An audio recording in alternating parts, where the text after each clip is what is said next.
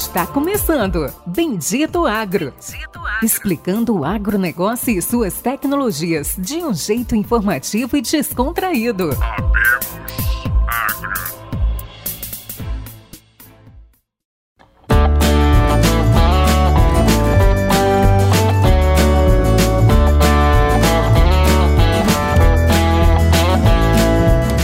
Todos os nossos ouvintes. Está começando agora mais um episódio do Bendito Agro, o seu podcast de conhecimento e inovação do agro do Brasil e do mundo.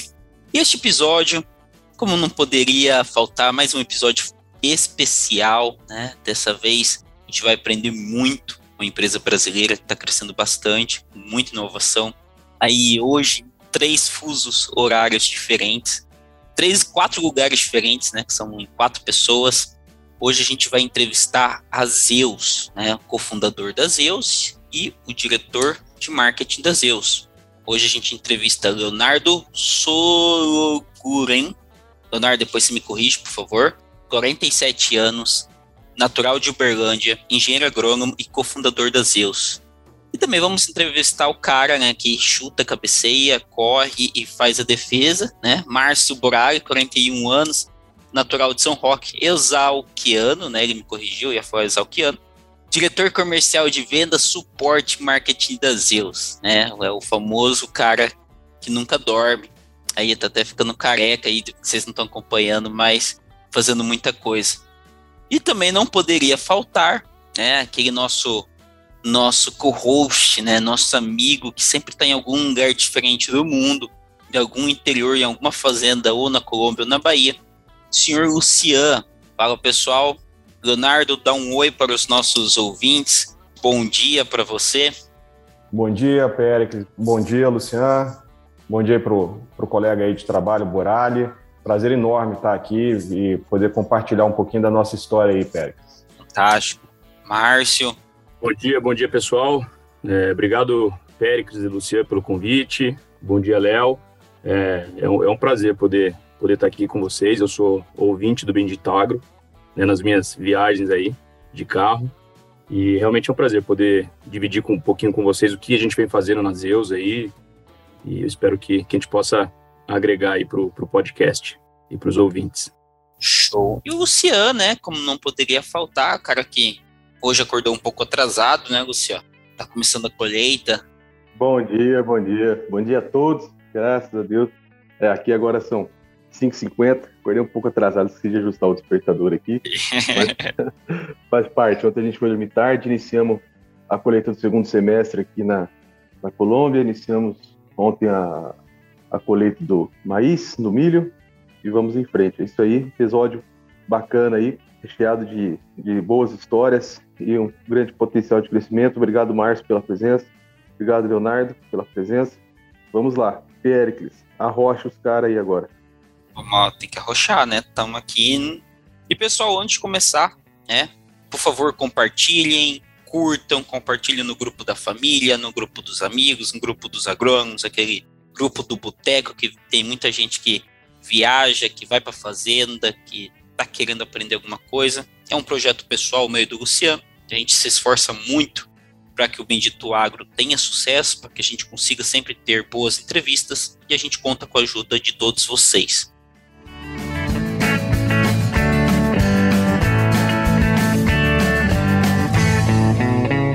Agora vamos lá, Leonardo, conta um pouquinho qual que é o dia a dia do Leonardo, o que, que o cofundador da Zeus faz mais ou menos no dia a dia hoje. Então, Pérez, na verdade passei por várias etapas aí dentro da companhia, né? Como cofundador, você sabe que no começo você tem que fazer de tudo, né? É, praticamente quase que chegar e ter que instalar o equipamento a campo, né? Hoje eu estou responsável pela, pela área institucional da companhia, então, a minha relação ali está em desenvolver parcerias ali, uh, enfim, com companhias ali que possam, que possam ter complementariedade de solução. Então, a gente vem buscando integrações de APIs, isso é uma parte importante hoje dentro do mundo de transformação digital. Costuma dizer lá que ninguém Uh, diferentemente do que acontece, por exemplo, em trade ou no setor de insumos, você tem uma consolidação muito grande né, desses setores, uh, o mundo digital ainda está bastante pulverizado. É, e são várias soluções, né? na verdade, boa parte de, delas estão voltadas a serviços. E aí, obviamente, quando você começa a se inserir nesse mundo, e aí você tem que segmentar um pouco os clientes, né? Então, vou dar um exemplo. Quando você tem um cliente muito grande, é, obviamente esse cara tem uma área de inteligência, ele pode ter uma, uma área de, de data science, e aí ele vai pegando todos os dados das soluções, ele vai trabalhando esses dados, esses dados que, que ele absorve em diferentes plataformas, para daí, obviamente, ele ter uma visão é, mais estratégica né, e com uma tomada de decisão mais fácil. A hora que você vai já para um pequeno, para um médio produtor, a gente obviamente não consegue ver esse cara, por exemplo, tendo cinco, seis plataformas e esse cara tendo que buscar as informações e analisar, né, se essas plataformas trabalharem de forma independente.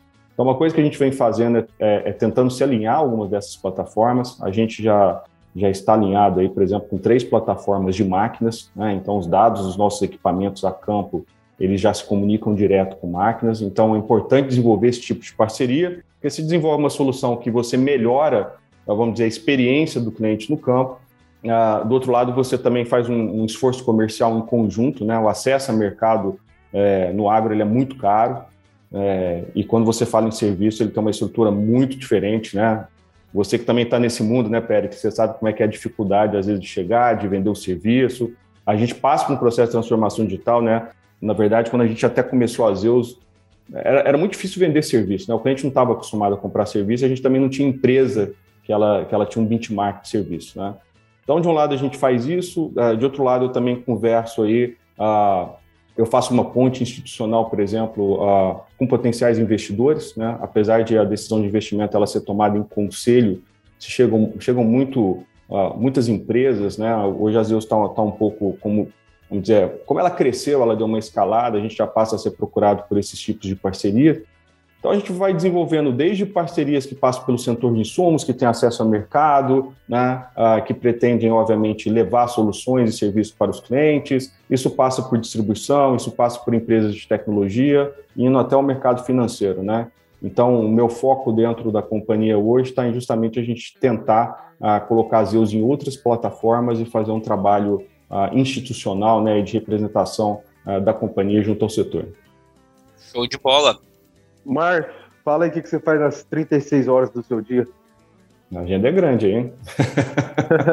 vamos lá, vamos lá. Bom, pessoal, eu, eu cheguei, tô completando um ano de Zeus agora em dezembro, né? Um ano de, de empresa e, na verdade, o grande desafio é a gente entender como realmente acessar o, os nossos clientes da melhor forma. Não só acessar, mas como que a gente leva é, a melhor solução, como a gente mostra né, o que é o valor é, do serviço ou da solução que a gente oferece é, para os nossos clientes. Então, é, quando a gente fala dessa área comercial, né? Então, um comercial, um guarda-chuva comercial muito grande, e como a gente oferece serviço, eu preciso ter um time realmente comercial que vai acessar agricultor ou vai estar trabalhando com parcerias, né?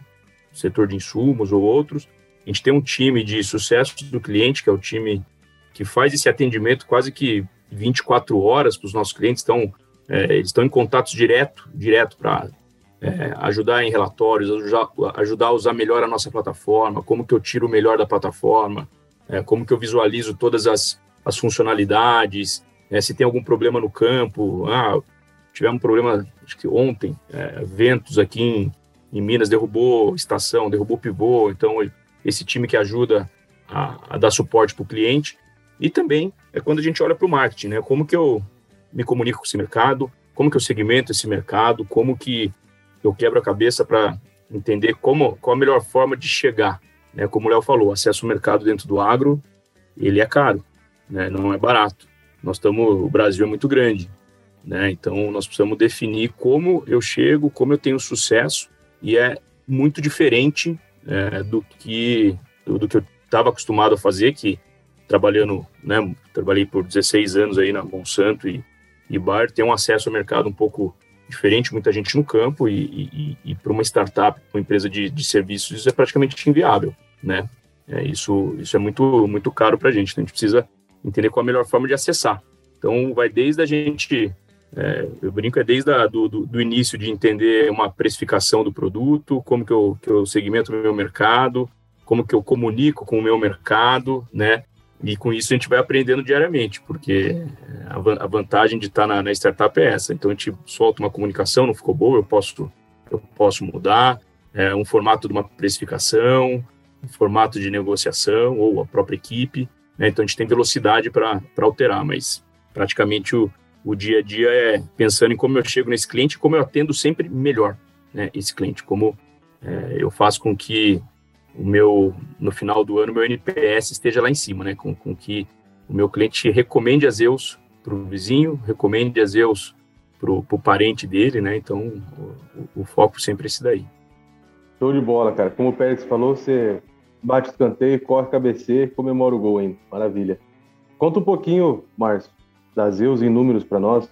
Em quantos estados vocês estão, quantos clientes, quantas áreas cobertas, quantas estações, como é que está o crescimento da Zeus como empresa? Bom, vamos lá. Bom, acho que a gente não falou de idade, né, mas a, a Zeus está com cinco anos, né, de, de mercado. É, eu gosto muito de falar, né, a gente já falou no início, é uma empresa brasileira, né, sede em Uberlândia, e nós somos uma empresa de fim a fim, que eu acho que isso é muito legal. Então, é uma empresa que desenvolve hardware, desenvolve o software, toda inteligência embarcada é nossa, né? Então, nós temos o nosso próprio time aqui de desenvolvedores, nós não temos problemas de conectividade, então, é, nós dominamos é, toda a cadeia, né? desde o desenvolvimento até o, o, suporte ao cliente. Então, isso, isso nos facilita. A Zeus, hoje, esse, esse, ano, a gente praticamente um pouquinho mais que dobrou o nosso parque. Então, hoje, a Zeus, é, com certeza, é, é, a maior rede é, agroclimática aqui do, do Brasil.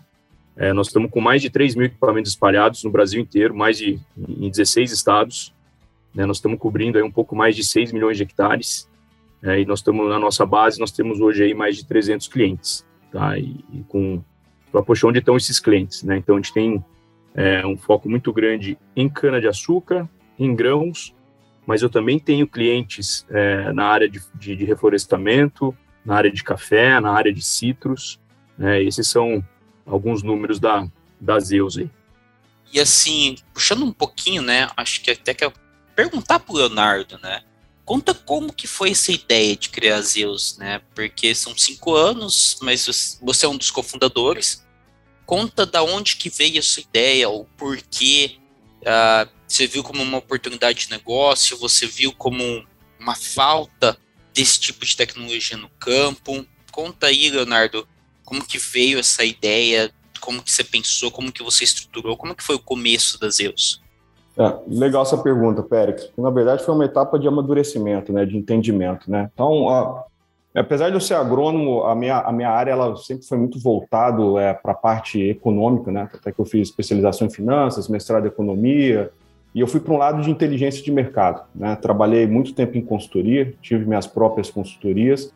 E o que acontecia, Péricles? Uh, antes, obviamente, de Zeus ser formada, né, eu prestava justamente serviço para grandes companhias, né, seja de insumos, é, sejam tradings, é, às vezes, inclusive, empresas também do mercado financeiro, a gente tinha uma parte ali também de, de M&A dentro da companhia, então a gente sempre entregava muito dado para a companhia, né, como 70% ali das vendas ali, ou de, dependendo até menos, ela vem via, via venda direta, né, então muitas vezes a grande companhia, principalmente a de insumos, ela não tinha informação final do produtor, né? passava a informação, vamos dizer, de valor, estava ali justamente com a distribuição. Então a gente fazia muita pesquisa, né? Pesquisa, a gente fazia pesquisa de posicionamento de produto, a pesquisa de posicionamento de preço, a gente olhava o que a gente chama de buy factors, né? O que leva esse cara a comprar determinado produto. Então eu tinha uma rede de pesquisa dentro da companhia, né? Da minha consultoria, justamente para voltar esses dados. Então, é, como sempre minha vida foi voltada para dado, no, no, momento que a gente começou a ver o processo de transformação digital, isso me chamou atenção logo que a Monsanto comprou a Climate em 2013. Né? Então, estava começando a se falar num processo de transformação digital no agro. 2015 ela vai lá, ela compra a Precision Plant, ou um pouco antes, verdade, acho que 2014. Então, 2015 a gente começa a centenar, né? E, obviamente, quando eu trabalhava com dado, a primeira coisa que vem na sua cabeça, você já começa a olhar o seu modelo de negócio e fala, bem, daqui a pouco está cheio de sensor ali nas fazendas, né? Esses caras estão trocando informações, vai ser muito mais fácil capturar dado para voltar à inteligência. E aí eu precisaria saber como é que eu poderia me inserir dentro desse processo, né? Então, já conversando com amigos, ah, já tentando entender como é que esse processo chegaria no Brasil. Naquele momento a gente ainda estava meio distante, né? Essa era uma realidade que começava nos Estados Unidos, os Estados Unidos estavam acelerando, mas o Brasil se falava em pouquíssimas coisas, contava uma, uma ou duas empresas que estavam talvez um pouco mais avançado em pensar no digital no campo, né?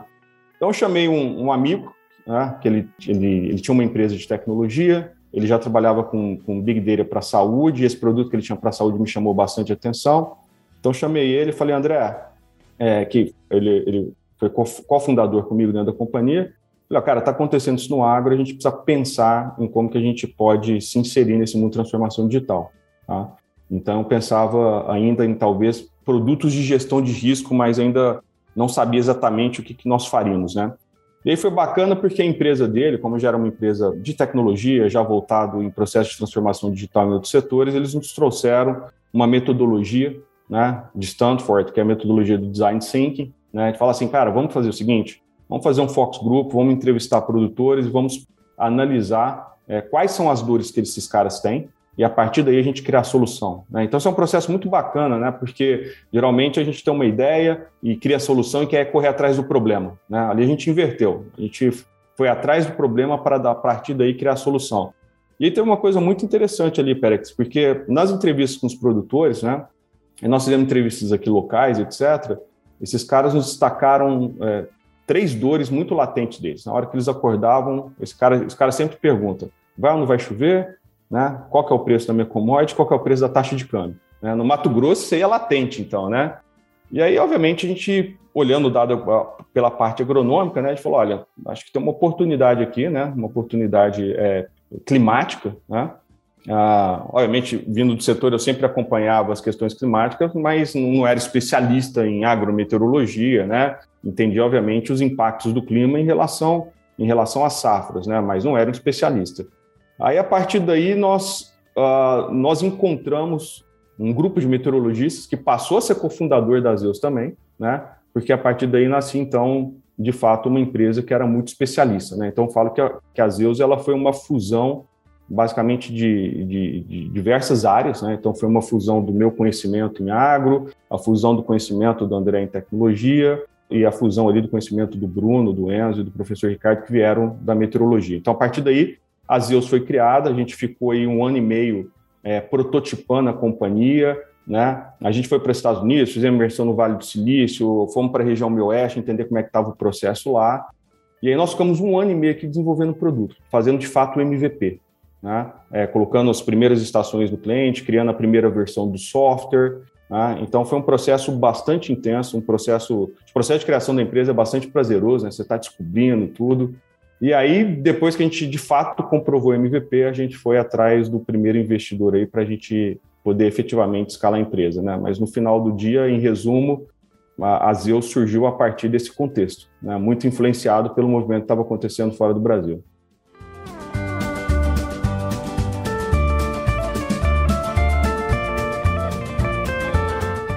Fantástico, interessante, né? Então, você vê que foi a junção de vários conhecimentos interessante todo o ponto que você traz, que é o agrônomo, é o meteorologista, é o cara da tecnologia, né? Foram juntando várias pessoas para montar Zeus. Pérez, me chamou a atenção também a forma organizada que o, que o Leonardo começou, né? Sempre que a gente entrevista é, startups que estão em crescimento, você fala, aí, cara, como é que você começou? Ah, comecei batendo porteira, comecei com um carrinho assim, fazendo assim. Você começou de uma forma bem é, profissional, bem estruturada já, né, Leonardo? Eu acredito que pela forma que você começou, teve dificuldades, mas talvez não, não tantas, né? Pela forma que a organização já partiu da, de um projeto já mais alinhado, né? É, então, Luciano, na verdade, isso veio meio da cabeça também de, de consultoria, né? Consultoria você tem que entregar planejamento, né? Entender um pouco o mercado. Tem um lado bacana da Zeus que a gente costuma dizer, né? A Zeus, é, ela não foi uma empresa assim, falar, puta, foi uma molecada que foi lá e fundou, né? É, é, pelo contrário, na verdade, eu acho que a, a, molecada de hoje é super ágil e a, a gente está muito contente porque a geração Y está no campo, ela está tomando a decisão, né? Mas uh, o, o, agro a gente fala que tem uma característica importante porque é o seguinte, é, ela demanda um pouco de história porque os ciclos são sazonais, né? Então, se você pegar, a gente gosta de comparar, por exemplo, um padeiro com, com um produtor rural. Né? Quando você pega um padeiro, por exemplo, o cara tem 40 anos de experiência, esse cara ele tem a chance de melhorar o pão dele todo dia. Todo dia ele pode fazer um pão, um pão diferente, melhorando aquele pão. Então você multiplica 40 anos vezes 365, você vê quantas vezes ele conseguiu fazer pão. Se você pegar um produtor de, que tem 40 anos de experiência, pô, um produtor com uma experiência enorme.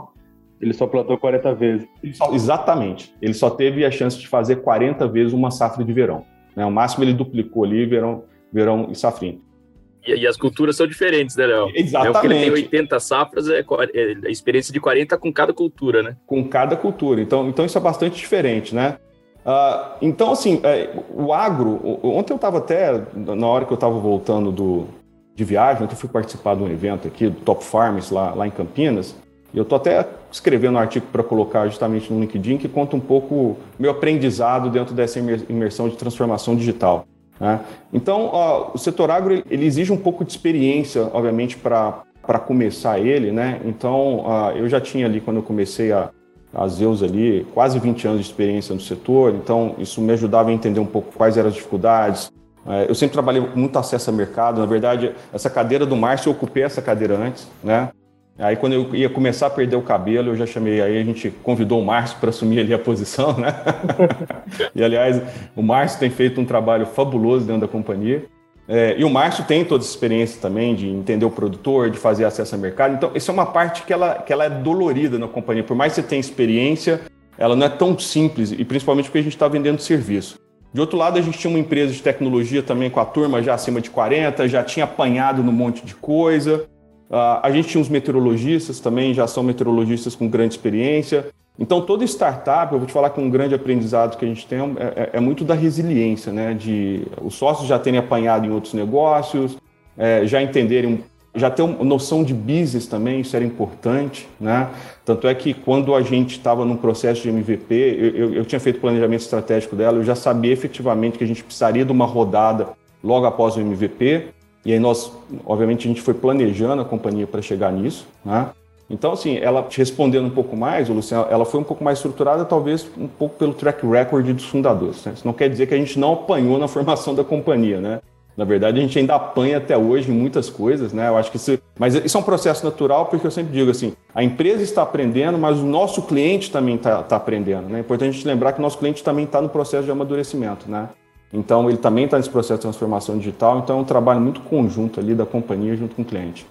Show de bola, show de bola um ponto hoje, né, contou um pouco da história das Zeus, mas vamos, vamos pensar, né, qual que hoje é o principal, vamos dizer assim, qual que é o principal ponto, né, hoje para um produtor a colocar uma estação meteorológica, vamos dizer assim, qual que é a função dele de sair do pluviômetro físico, né, e para o digital, quais são, vamos dizer assim, o que vocês estão vendo acontecer com essa com a entrada de uma estação meteorológica dentro da fazenda. Vamos pensar que não seja só Zeus, mas assim, seja qual for, né? Temos empresas hoje, eu vou citar o caso de uma aqui, né, por favor.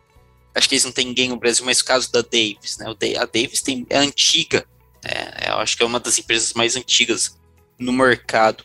Uh, qual que é a principal função do produtor de sair de um, de um copinho físico? Né? Função não, mas o principal ganho, né? Para entrar num, num, num processo digital, o que, que ele começa a ver, quais são os ganhos, o que ele começa a ver de diferença de tomada de decisão, de lucro na propriedade, de tomada de risco? Vamos lá, é, tem uma série, uma série de, de coisas para contar aí, Pérez. Assim, acho que a primeira coisa, a gente sabe que quem trabalha com agricultura, agricultura é um, é um quebra-cabeça. Começa por aí. Então, para você, você começa o seu planejamento olhando, poxa, né, que, que variedades ou híbridos eu vou plantar, que nível de fertilidade eu tenho, o que, que eu vou aplicar, que produtos, quando eu planto, né? Tenho dimensionamento de maquinário, né? uma série de coisas. E o clima, ele influencia em tudo. Então a gente sabe que, poxa, mais de 80% do sucesso de uma lavoura é, é, é, o clima, né? Então, e eu até brinco que às vezes como o Brasil é, como nós somos né, super bem, né, temos, somos privilegiados no clima, às vezes a gente é, não olha com tanto detalhe. Né? Então, eu costumo falar que a gente já tem hoje uma grande realidade de é, plantio em taxa variável, né? isso já é uma realidade, é, correção de solo em taxa variável, aplicação de, de fertilizantes em taxa variável. Agora começou a aplicação de defensivos localizada e muitas vezes a análise do clima a gente pegava dado da média regional, né? E a média regional não é o que está acontecendo na minha propriedade. A gente sabe que a chuva, ela não é igual em todo lugar. Ela varia muito, muito mesmo. Então, é, a gente, é, quando a gente olha o mapa de chuvas, né, que a gente vê em propriedades não tão grandes, varia. E isso muitas vezes ajuda a, a explicar ou ajuda a, colocar uma peça do quebra-cabeça e entender o porquê que aquela variedade produziu melhor naquele talhão e a outra não, por que, que um híbrido teve algum problema e o outro não, né? E o que a gente vem notando muito é, é até, até brinca, a gente até para puxar a estação, né? Na verdade, o que, o que muda não é a estação, o que muda é você ter uma rede de pluviometria, né? Muito bem espalhada, né? Muito bem estudada dentro da propriedade e utilizar esses dados para tomar decisão. Poxa, mas qual, que decisão que eu posso tomar? Começando pelo plantio. Se eu tenho um, uma rede de pluviometria dentro da minha propriedade né? E nós temos sugerido hoje aí um adensamento de um equipamento a cada 250, um equipamento a cada 300 hectares. Eu consigo entender o que está acontecendo em cada talhão. Então, eu consigo ver o acumulado de chuva daquele talhão, se tem previsão ou não de, de, de chuva para frente, e eu tomo a decisão de um melhor plantio. O que, que eu ganho com isso? Eu reduzo meu índice de replantio. Né? Eu faço um plantio muito melhor. Então, o mapa de chuva ajuda, né? Você falar onde eu começo a plantar, onde não tem chuva, onde não tem água suficiente no solo, né? Assim quando, quando você analisa, por exemplo, janela de pulverização, então são informações que a gente também disponibiliza. Então, quando eu monto a rede de pluviometria, eu coleto dados e eu transformo esses dados em informações relevantes para o agricultor tomar uma decisão. Então, eu consigo mostrar uma, uma previsão de 48 horas de janela de pulverização, baseado em temperatura, vento, umidade e precipitação. Então, com isso, eu consigo olhar, poxa, eu preciso aplicar tal defensivo. É, tem a melhor janela? não tem, eu posso esperar mais dois dias, ou se eu esperar dois dias, vai, nós vamos entrar com dez dias de chuva e eu não vou conseguir é, pulverizar e vai ser pior. Então, algumas decisões de início de colheita. Então, toda vez que você tem muito mais informações né, do, do clima, te ajuda na tomada de decisão é, operacional e, e decisões é, do que fazer e do que não fazer dentro da propriedade. Né? E quando eu tenho a rede, como eu falei, a rede de pluviometria te ajuda a olhar o talhão, né? Hoje a gente consegue, inclusive, com uma rede, nesse adensamento que eu te falei, de um para 250, um para 300, eu consigo mostrar né, para o agricultor qual é o balanço hídrico do talhão dele, ou seja, quanto tem de água ali para aquela cultura, certo? Com base, é, eu sei que cultura que está lá, se é soja, se é milho, se é algodão, eu consigo é, ter, como eu tenho é, sensores que capturam radiação solar, temperatura, umidade, eu consigo entender qual é a evapotranspiração daquela da, daquele talhão, e eu sei o quanto tem de água naquele solo. E com base nas informações de tipo de solo, que solo é aquele, eu consigo entender o que tem de água ali. Né? Então, esse gráfico do balanço hídrico, é, que é muito usado pra, para irrigantes, né? a gente começou a é, colocar ele para o pessoal do sequeiro utilizar. Então, eu consigo olhar e falar, poxa, o que aconteceu? Né? Eu consigo ver por estádio fenológico, inclusive. Poxa, naquele estádio fenológico da soja, que a água era super importante, que ela estava demandando muita água, eu tive água suficiente? Será que faltou água e foi isso que impactou minha produtividade? Será que eu tive água demais e por isso ela vegetou demais? Estava nublado?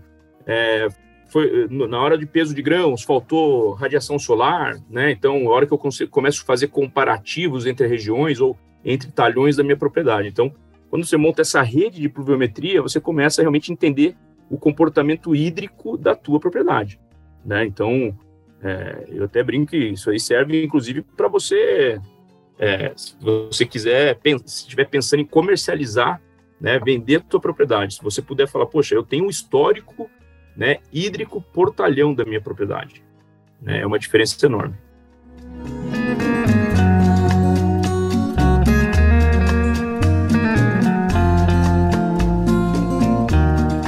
Ô, Márcio, puxando o gancho do que você falou de distribuição de chuva, né? Eu que fiquei ali sete anos na, na, no oeste da Bahia.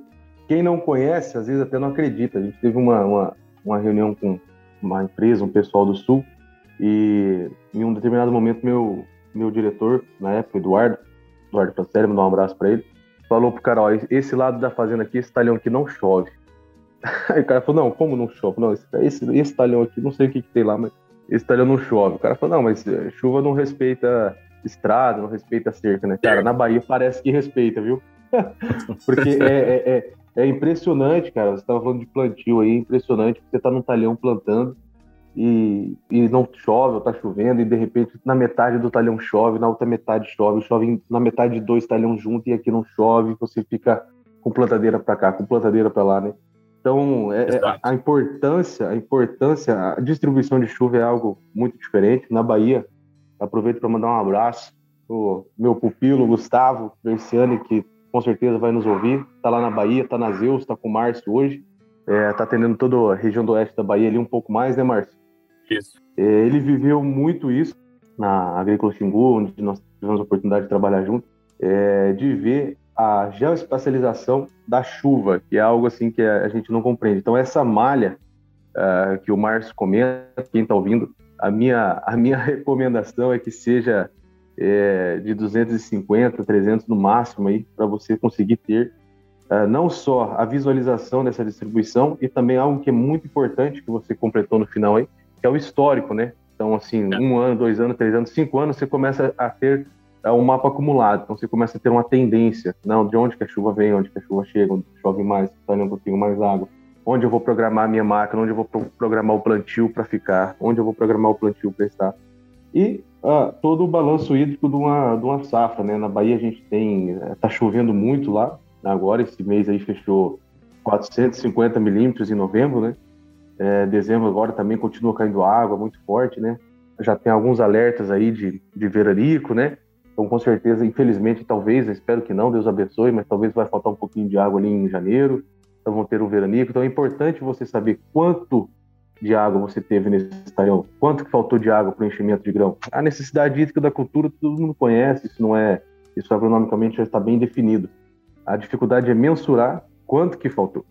Quanto que isso me deu de quebra de produtividade? Qual foi o risco que eu corri? Qual foi a porcentagem aí que, que a falta de chuva me levou de produção? Isso é algo que, sem tecnologia, né, sem uma rede de pluviômetro, sem uma empresa como, como a Zeus, é difícil de mensurar. Então, tem, tem muito valor, não só em todo o serviço e produto que entrega, como, como no histórico, na tendência e tudo mais. Aproveitando, Márcio, puxa o gancho aí, conta para nós aí um pouco quais são os serviços e produtos que hoje tem no portfólio da Zeus, o que vocês levam, o que vocês oferecem, tudo que está contemplado ali como empresa, como plataforma. Legal.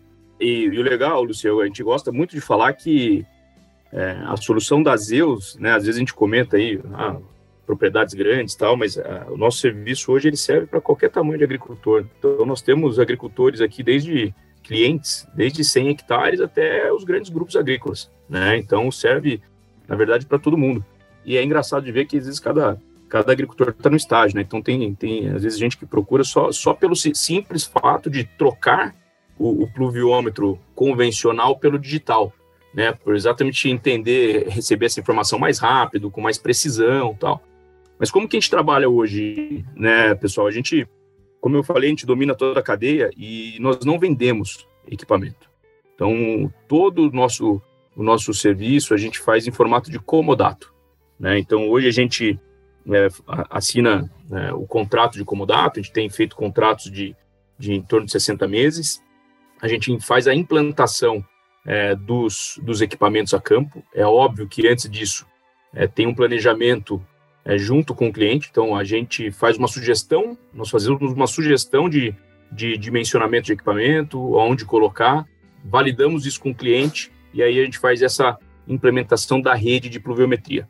Ponto importante, nós não temos problemas de conectividade, então a gente pode colocar essa conexão 3G, 4G, é, é, pode ser Wi-Fi, pode ser NB-IoT e satélite. Né? Então a gente tem usado muito satélite hoje. Tá? Então a gente faz essa, Aí é assim que começa o projeto. Toda vez que a gente começa o projeto, né, toda vez que o que tem dentro desse contrato? É, tem um time de que a gente chama de field service, que é o nosso time de suporte, né? Então nós estamos colocando os equipamentos no campo. Com certeza a gente pode ter problema, né? Então eu tenho um time específico para ajudar nesse suporte técnico. Poxa, é, bateu uma máquina ou quebrou alguma coisa, algum problema com, com bicho que tem, é, o time está pronto para ir lá e fazer esse, esse suporte, essa manutenção necessária. Tem um time né, de sucesso do cliente que assim que a gente assina um contrato, a gente cria um grupo de WhatsApp é, que tem todos os, os especialistas, né, os meteorologistas da Zeus e o time de sucesso do cliente para a gente ter uma dinâmica mais fácil de conversa. Né? Via WhatsApp tudo é mais fácil hoje, né? Então eu consigo realmente conversar com ele em real time se ele tem algum problema, a gente dá um treinamento da plataforma, quantas vezes é, for necessário, né, para que ele explore né? Porque é, o grande valor, como eu falei, não é o equipamento. O equipamento ele está lá para coletar o dado.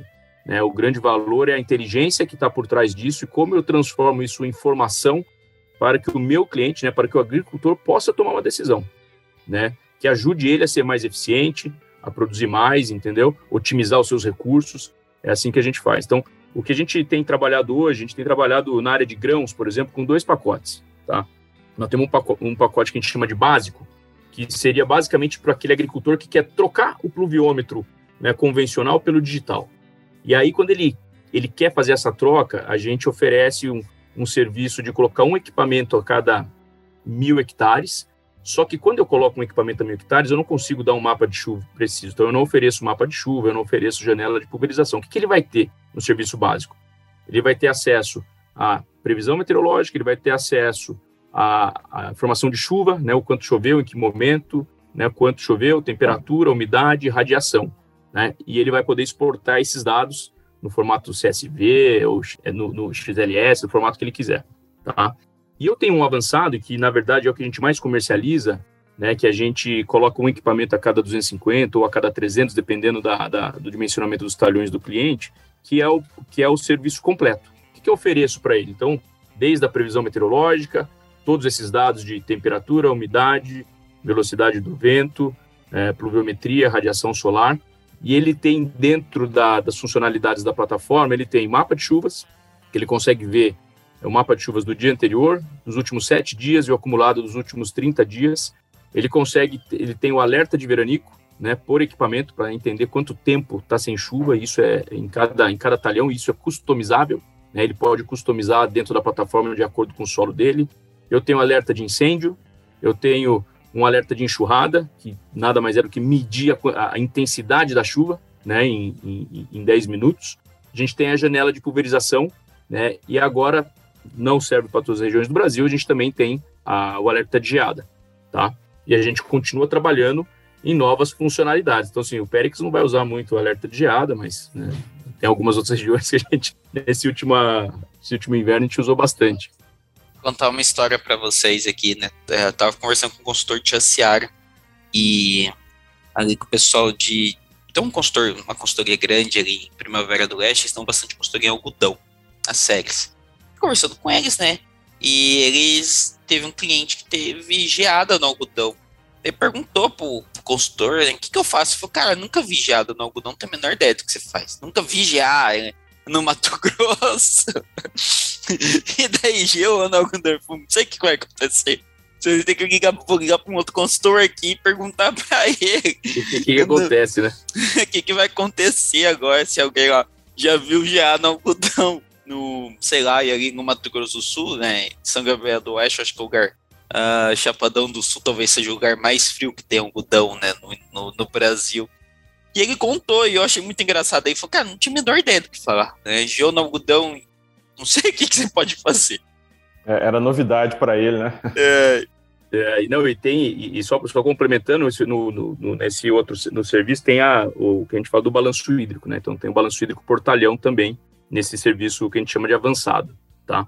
E, e é engraçado, o Pérez, que nessa última, nesse último frio que fez aí, né, na verdade, durante a, a cultura do algodão aí, né, essa última safra, a gente teve até, eu teve até um caso interessante, que em discussão com, com um cliente nosso, ele estava duvidando da nossa previsão de temperatura.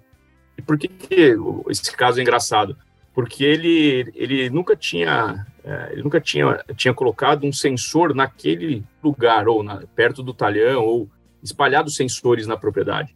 E no, e no, e no Mato Grosso, né? Esse cliente, né? no Mato Grosso, isso no Mato Grosso. E ele sempre comparava com estações meteorológicas públicas que estão dentro da cidade, né? Elas não estão no campo. Então tem uma variação de temperatura, a gente sabe disso. Eu falei, poxa, não é possível essa temperatura tal. No fim, aconteceu isso que você falou. No fim, nós falamos, olha, é o que está mostrando a previsão, e no fim, realmente, é, teve, a gente teve um probleminha de, de, de, de geada na fazenda, mas ele desconfiava, por quê? Porque a gente nunca coletou aquele dado naquele local, entendeu? É isso que muda. Nós estamos falando que a agricultura, a gente já escuta falar de começar a olhar o detalhe por metro quadrado, certo? Tem muita gente falando já, olhar a agricultura por metro quadrado. Né? Mas para a gente chegar nesse ponto, eu preciso realmente entender o que acontece em cada talhão da minha propriedade. Não pode ser média da região. Eu preciso conhecer o que está acontecendo. Né? E, e, e, essas informações serão serão não, elas já são relevantes é, para você ser mais eficiente, né? Para você produzir mais, para você realmente usar tudo que você está colocando ali para né, de insumos para produzir. Então você precisa conhecer o que está acontecendo né, na sua propriedade. Quanto é, quanto maior o histórico, certo? É, o, é o famoso Big Data, né? Então, para eu ter um Big Data, eu preciso dar o primeiro passo. Qual é o primeiro passo? Começar a coletar dado. Se eu não coletar dado, eu nunca vou ter um Big Data, né?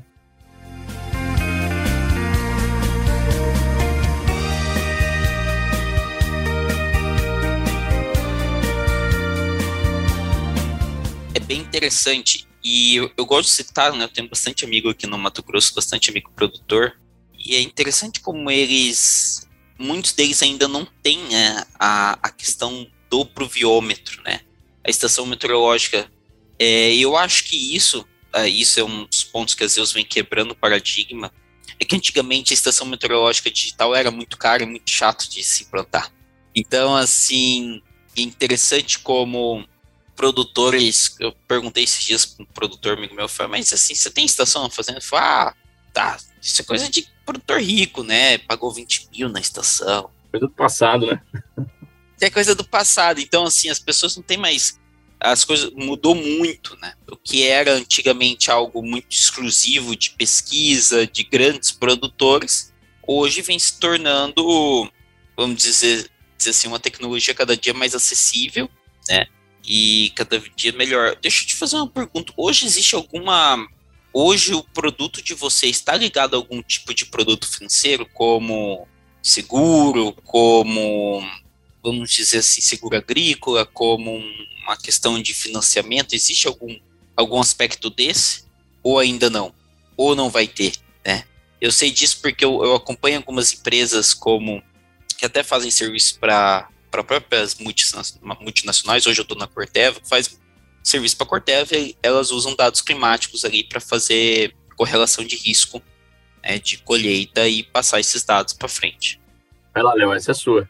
É, na verdade, a gente vem sendo bastante procurado agora, porque assim, a gente construiu uma massa de dados bastante significativa, né? Nós estamos aí operando em 16 estados, mais de 3 mil estações, então a Zeu já tem o maior parque em área rural hoje do Brasil. É, e aí tem um dado interessante, você estava comentando, justamente, ah, pô, seguradora procurou vocês, é, logo que a gente fundou a Zeu, a gente foi conversar com algumas seguradoras, até para entender uh, o interesse deles e a forma que a gente, de repente, poderia também uh, escalar isso, isso via terceiros, né? E aí você tem uma questão no Brasil que hoje existe uma, uma dificuldade muito grande, né? Quando você vai faz seguro agrícola, né? Seguro tem, tem uma série de, de, de, travas, né? O primeiro que você tem uma parte de subsídio que está com esse recurso congelado há muito tempo. É, terceiro que seguro é muito caro no Brasil, seguro agrícola. E quarto porque justamente ele é caro porque falta informação. Né? Então, ah, por exemplo, uma seguradora vai lá, ela faz uma média, que é isso que o Borali está fazendo, ela faz uma média lá da região sudoeste do estado e ela bota o prêmio igual para todo mundo, né? É, o que não faz sentido, né? Então, assim, seguro agrícola está muito distante, por exemplo, quando você faz um seguro para o carro, né? Onde ele já está segmentado, né? Ah, se você é jovem, estudante, você tem um perfil de risco, né?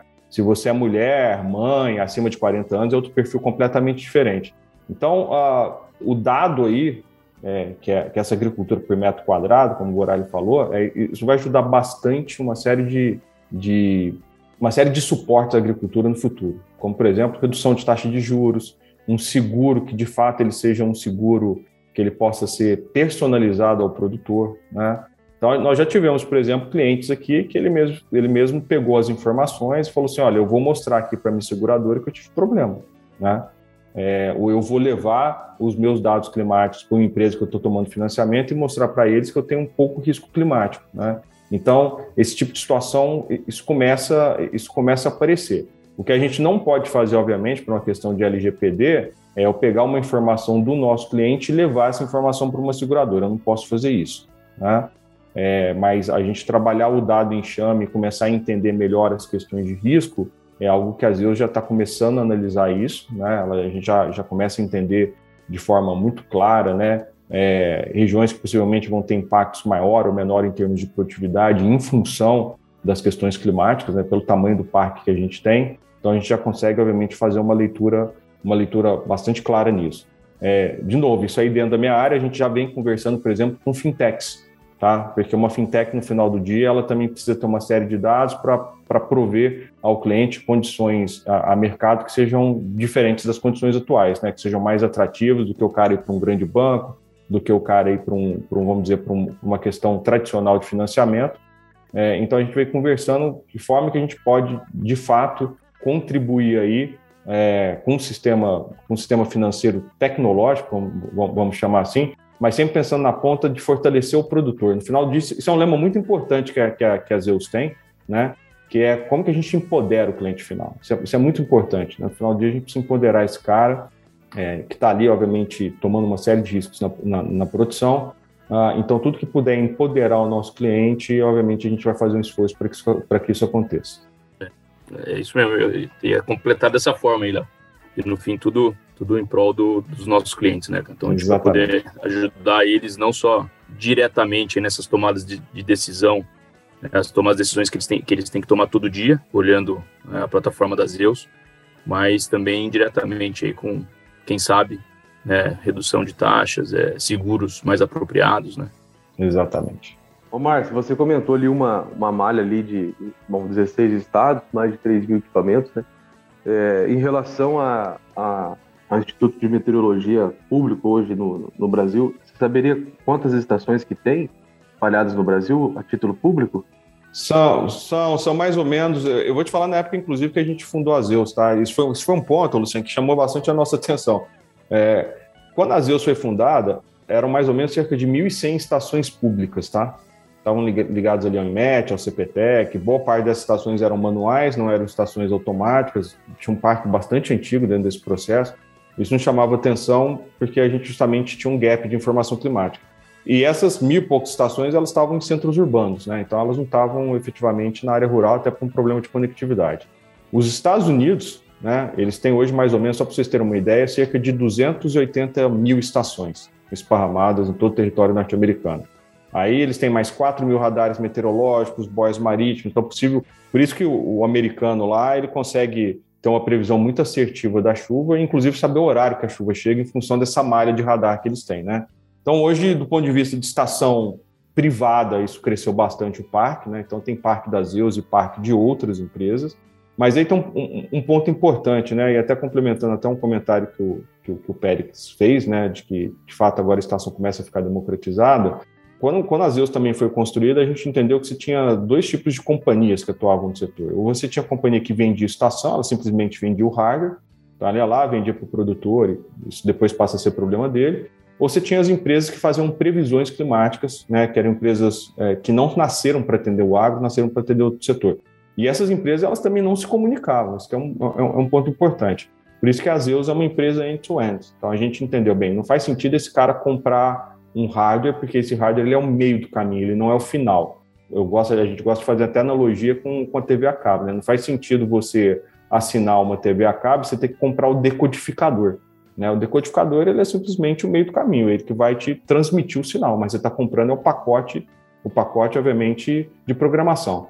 E a estação, a estação ela não gera previsão, a estação ela é um coletor de dados, simplesmente isso. Então não faz sentido o produtor imobilizar o seu dinheiro com um ativo que não tem ele não tem, ele não é um meio final para ele, ele não é o final para ele, ele é simplesmente um meio, né? Então, dentro do nosso modelo hoje, as estações elas entram em comodato, né? Todo, toda a parte de manutenção é uma responsabilidade das EUs.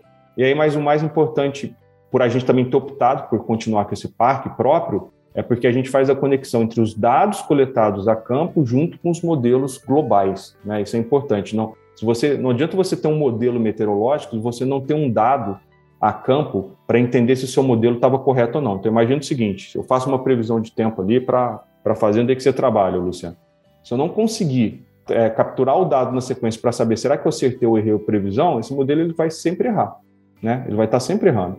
Né? Então, o que, que a gente faz? A gente pega esses dados, a gente abastece os modelos climáticos em relação a esses dados e a gente começa a fazer as correções locais. E a gente começa a, a afunilar quais são os modelos climáticos que são mais assertivos para aquela região, que é o que a gente trabalha. A gente trabalha com modelo é, de previsão hiperlocal. Então, essa conexão entre você ter a estação e você ter a previsão é, é, dentro do mesmo serviço oferecendo ao produtor, isso faz uma diferença, uma diferença gigante. Maravilha. Não, perguntei da, dessa malha aí, dessas estações públicas, justamente pela distância que eu tinha ali no oeste da Bahia. Ali a gente tem uma estação em Barreiras, eu estava muito longe de Barreiras, e a gente tem estação em Poços, se eu não me engano. Então, pô, isso ficava muito longe, muito longe mesmo. Não, não, não representava de forma nenhuma a minha realidade ali quando a gente está falando de ter estação geolocalizada dentro da propriedade. E ainda mais na Bahia, né, que você estava falando ali, que a chuva, a chuva ela respeita a porteira, né? Então você imagina isso, né? Hoje nós temos casos de clientes aí que tem uma estação nossa a cada 180 hectares, né? É justamente porque o padrão da chuva ela é totalmente desuniforme, né?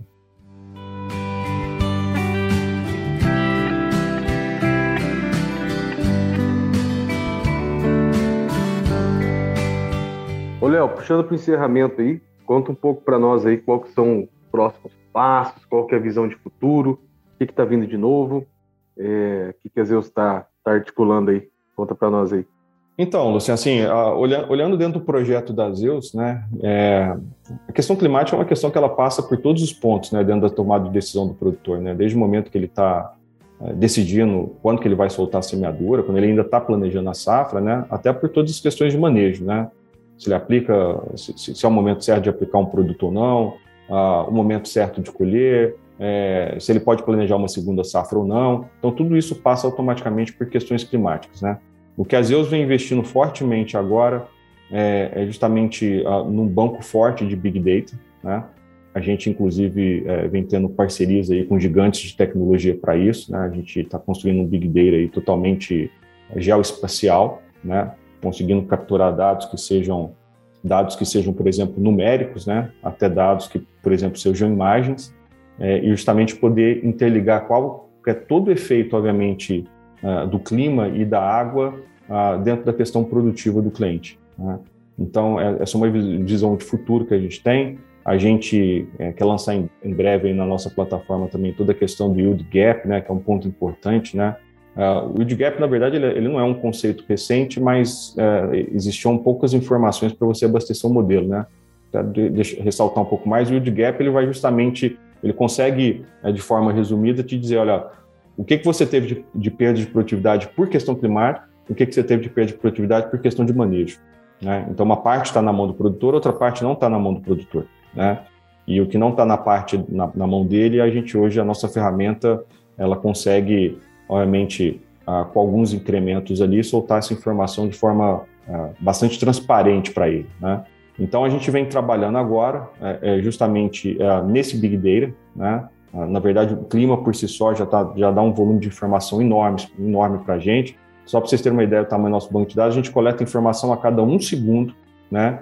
É, ou seja, diariamente, em mais de 3 mil equipamentos a campo. Então, a gente já tem um dado de informação climática muito relevante e agora a gente está cruzando, né? A gente vem trabalhando nosso banco de dados, aí, nosso Big Data, para cruzar esses dados com outras informações que, que vêm a campo para que a gente ajude o produtor a sempre a tomar a sua, a sua melhor decisão. Né? Então a gente já vê uma, já vê uma série de clientes aí, é, que você chega na sede dele já tem uma tela da Zeus lá, né? onde ele já está tomando uma série de decisões e o que a gente quer é integrar justamente as informações da Zeus com outras soluções que ele tem, né? para que ele tenha cada vez a, a melhor experiência em relação à utilização dos dados, né? E com que ele consiga tomar decisões cada vez mais rápidas e de forma simples. Isso é importante. A gente precisa simplificar a vida do cliente, né? Esse é um, um desejo que a gente tem aí e esse é o nosso plano futuro aí.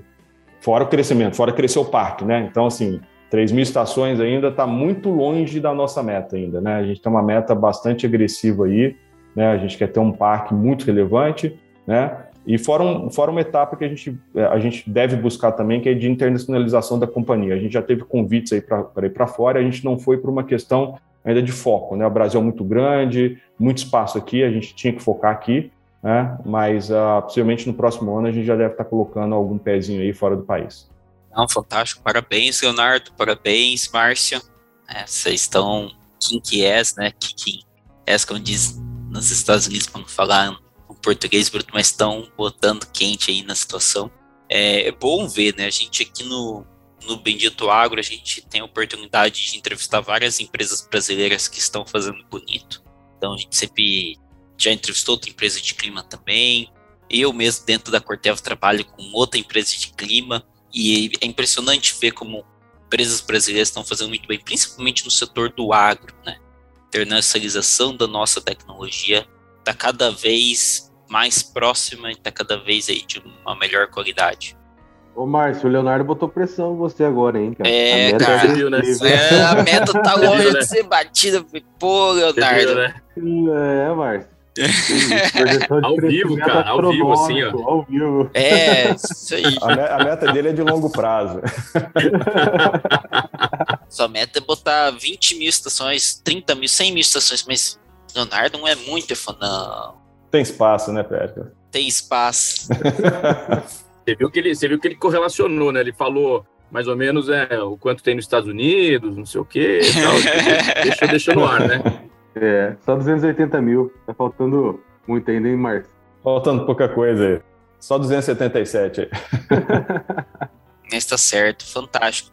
Pessoal, então é, a gente tá já puxando o encerramento, agradecer a todos os nossos ouvintes que ficaram aqui, né, ouviram a gente mais, esse episódio. Ah, Leonardo, Márcio, vocês querem fazer algum discurso de encerramento, querem deixar um recado final? Fiquem à vontade. Eu, eu gostaria de só ma- mais uma vez agradecer, é, parabenizar vocês aí pelo, é, pelo, pelo trabalho no Bendito Agro. Tenho certeza que vocês têm ajudado muita gente né? Então, o agro, o pessoal viaja muito de carro e, e o podcast ajuda demais nessas viagens. E é muito bom quando você tem a oportunidade de aprender. Né? Acho que é, adquirir mais é, novos conhecimentos, entender o que está acontecendo é, no mercado. Então, é, não poderia deixar de parabenizá-los aí pelo, pelo trabalho que vocês vêm fazendo. né? gostaria de colocar a Zeus à disposição, né? Então, a Zeus está sempre aberta e nós estamos com muita vontade, é, com um crescimento muito, muito forte mesmo. É, estamos com o time no campo, então nós temos, temos pessoas aí é, estrategicamente localizadas no, no campo aí onde o agro acontece no Brasil. né? e o nosso grande objetivo é, é realmente trazer informações relevantes para os agricultores para que eles tomem as melhores decisões. né? então a gente trabalha realmente para o agricultor e, e o que a gente, o nosso sonho é mostrar para ele realmente o que está acontecendo, qual é o comportamento hídrico de cada talhão. Hoje, quem sabe chegar em cada metro quadrado, né? Que é o que vem falando. Então, mas hoje a gente consegue mostrar para ele o que está acontecendo em cada talhão, qual é o comportamento hídrico, para ajudar ele a ser cada vez mais eficiente, produzir mais, atender essa crescente população mundial aí e, e continuar essa pujança do agro do, no Brasil aqui. E a partir do próximo ano, quem sabe fora já. O próximo ano tá bem ali, tá? Tá bem aí. Alguns, devendo, alguns dias só, só né, pra avisar, pra né? começar a chegar. Só para avisar, a sua meta tá, vai, já tá batendo na sua porta aí. Essa- 27 dias. É isso aí, eu também queria agradecer aí o Péricles, o Luciano, prazer enorme participar aqui né, do, do podcast de vocês. De fato, a gente vem acompanhando aí o crescimento né, é, do que vocês vêm fazendo e, e partilhar é, conhecimento, informação no momento de transformação digital é algo extremamente importante. Né? A gente possivelmente vai ver agricultura, acho que nos últimos cinco anos eu já acho que a gente já teve uma mudança significativa em relação a tecnologias que vêm sendo colocadas a campos, em todos os sentidos, né? desde transformação digital até até tecnologias né, é, é, que estão sendo é, desenvolvidas é, pelas próprias empresas já tradicionais do setor. Então, vai ter um espaço enorme. Né? E eu, só queria ressaltar um ponto que é importante, né, dado a importância que o Brasil tem no contexto global.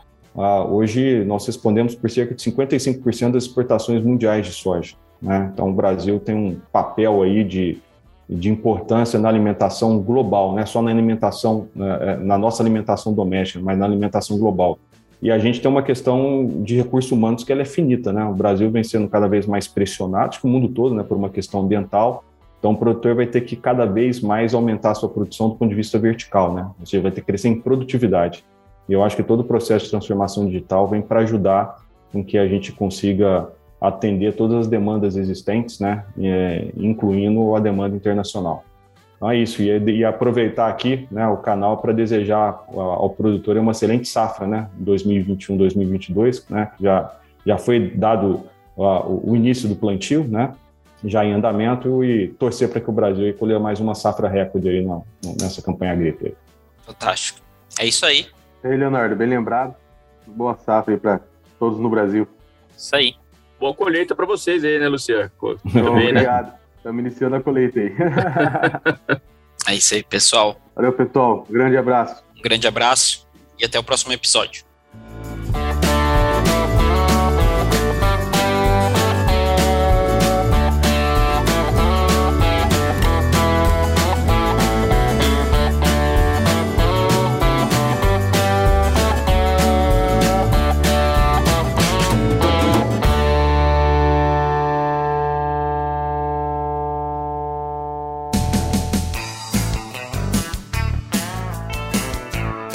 Você ouviu Bendito Agro. Acompanhe o nosso programa nos principais aplicativos de podcasts e fique por dentro das tecnologias envolvendo o agronegócio.